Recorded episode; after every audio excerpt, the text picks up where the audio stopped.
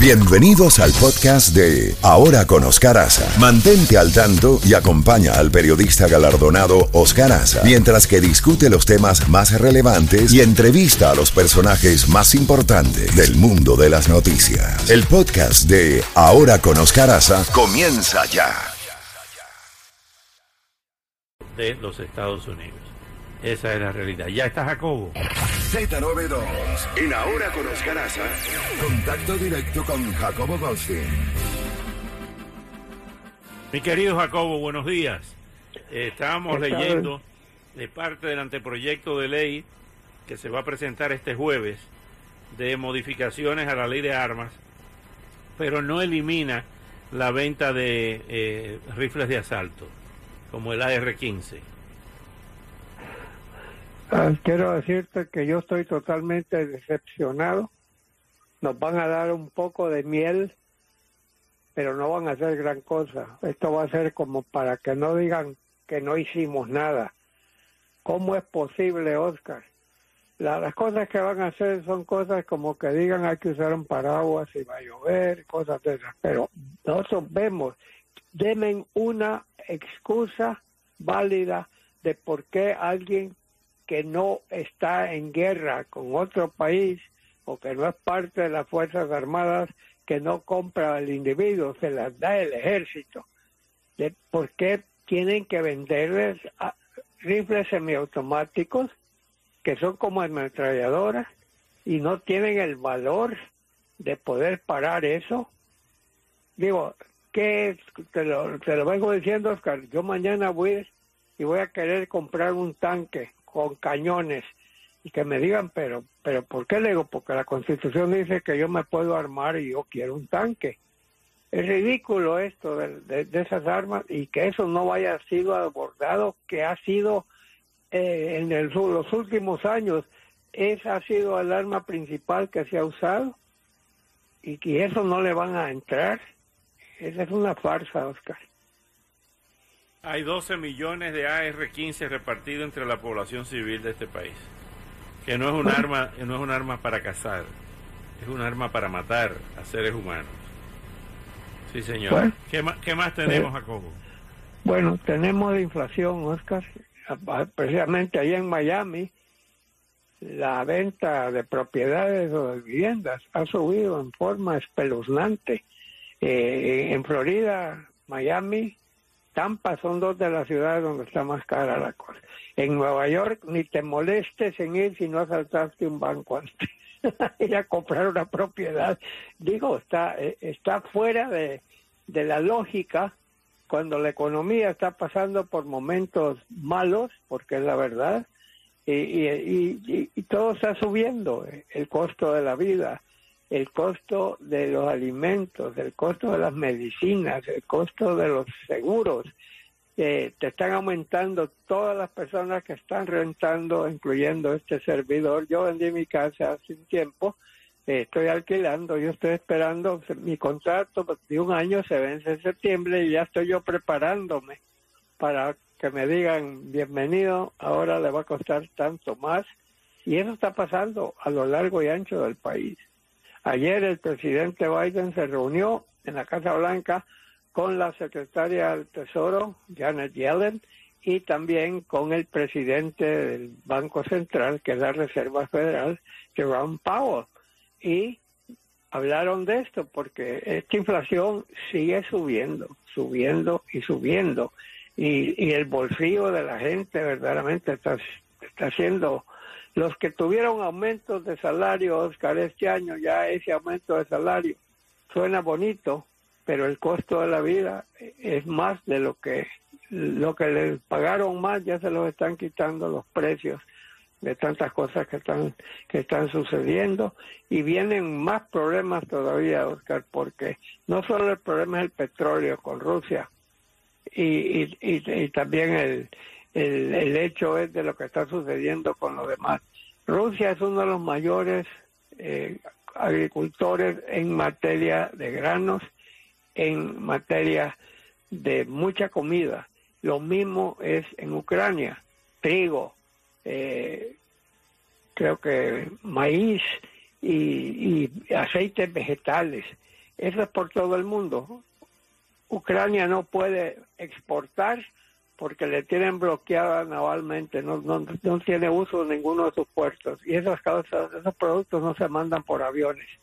Entonces va a haber una escasez de eso, eso le va a subir el precio a muchos países que dependen de ese trigo y, de esos granos. Así que es una situación bastante compleja. Políticamente le ha hecho un daño enorme al presidente, a su partido, y los republicanos se están dando gusto en cuanto a, recordarle a, la economía que cómo, cómo ha encarecido la vida y le están echando el gato muerto al presidente, pero eso es normal en este país, sea que sea quien es, qué partido está en el poder. Si la economía anda bien, el presidente sale contento ayer con los pizarrones en la Casa Blanca. Miren cómo nos va. Cuando anda mal, desaparecen los, borradores. Pero es, una situación eh, crítica en la que estamos pasando nosotros. Es lo que en Ucrania la situación ahí, los rusos siguen atacando. No hay día de Dios que no bombardeen con cohetes, con lo que sea, destruyendo a la población civil, sus hogares, los lugares donde se, alimentan, los lugares donde se protegen, las escuelas, las iglesias. Eso es constante. Y, y, eso no va a cesar. El presidente Vladimir Putin no está cesando un milímetro y, los ataques siguen, a pesar que Rusia ha tenido pérdidas enormes de soldados y de tanques y de equipo. Pero Putin no, no, no puede darse el lujo de retirarse así nomás y entonces eh, va, a seguir corriendo la sangre. Ya el presidente Biden autorizó que se manden más misiles, que se manden más cohetes y más armas y más eh, balas, digámoslo así, proyectiles pero los cohetes que puede dar tienen que ser de un limitado alcance porque no quiere Biden que Rusia diga que esos cohetes pueden ser utilizados para atacar terreno ruso. Así que es, es lo que está pasando. Bueno, justamente ya Rusia ha respondido a Estados Unidos que armar a Kiev aumenta el riesgo de un choque directo entre Washington eso lo ha dicho el vicecanciller eh, ruso, eh, Sergei Ryakov. Pues mira, no queremos una guerra nuclear, pero Rusia no puede derrotar militarmente a Estados Unidos, por más que lo digan y lo hagan. Si Ucrania, mira, mira cómo el ejército ucraniano contra todos los modelos de habido por haber, cómo le han dado duro al ejército ruso eso, o sea, o sea que si Rusia cree que pueden atacar y ganarle a Estados Unidos, le tengo noticias al señor el presidente. Hablando, hablando de cosas más agradables, ¿cómo ves el Mundial en Qatar con esas temperaturas? Oscar, en primer lugar, ese, ese torneo nunca debió haber ahí sí hubo lo que se llama las movidas de la FIFA, porque en primer lugar la Copa Mundo se ha jugado siempre en junio, junio, julio. Cuando se lo dieron, ni cuenta se habían dado cuál es la temperatura en junio, julio, pero eh, por eso la programaron para noviembre, diciembre. Vamos a ver cómo estará la temperatura, no conozco, pero no estará tan caliente como está ahora. Y vamos a ver qué pasa. Ahora, Oscar, yo te quería preguntar a ti, porque yo sigo insistiendo que esta ha sido la mejor temporada de baloncesto profesional que se ha vivido en Estados Unidos, con equipos grandes tragando polvo, con unas eliminatorias fantásticas, cada juego era digno de ser visto de punta a punta, y si bien perdió el equipo de Miami, la verdad que muchas de sus estrellas están, están golpeadas, están lisiadas, pero esa no es excusa pero eh, desgraciadamente Boston terminó siendo más constante. Pero nunca he visto tantas fluctuaciones, Oscar, que habían partidos donde un equipo en el primer tiempo iba abajo 20 puntos y luego terminaba ganando por 10. Eso normalmente no se ve, pero se vio mucho en esta temporada. y ahora la gran final, ¿no? Entre Boston y Golden Gate, esa va a ser también, como tú dices, conseguir asientos de primera fila. Por cierto, que si quieres uno, de primera fila, unos ocho mil dólares te compra uno. Nada más, ¿no? y, y sin saber si es legítimo, porque sabes tú que han estado falsificando boletos.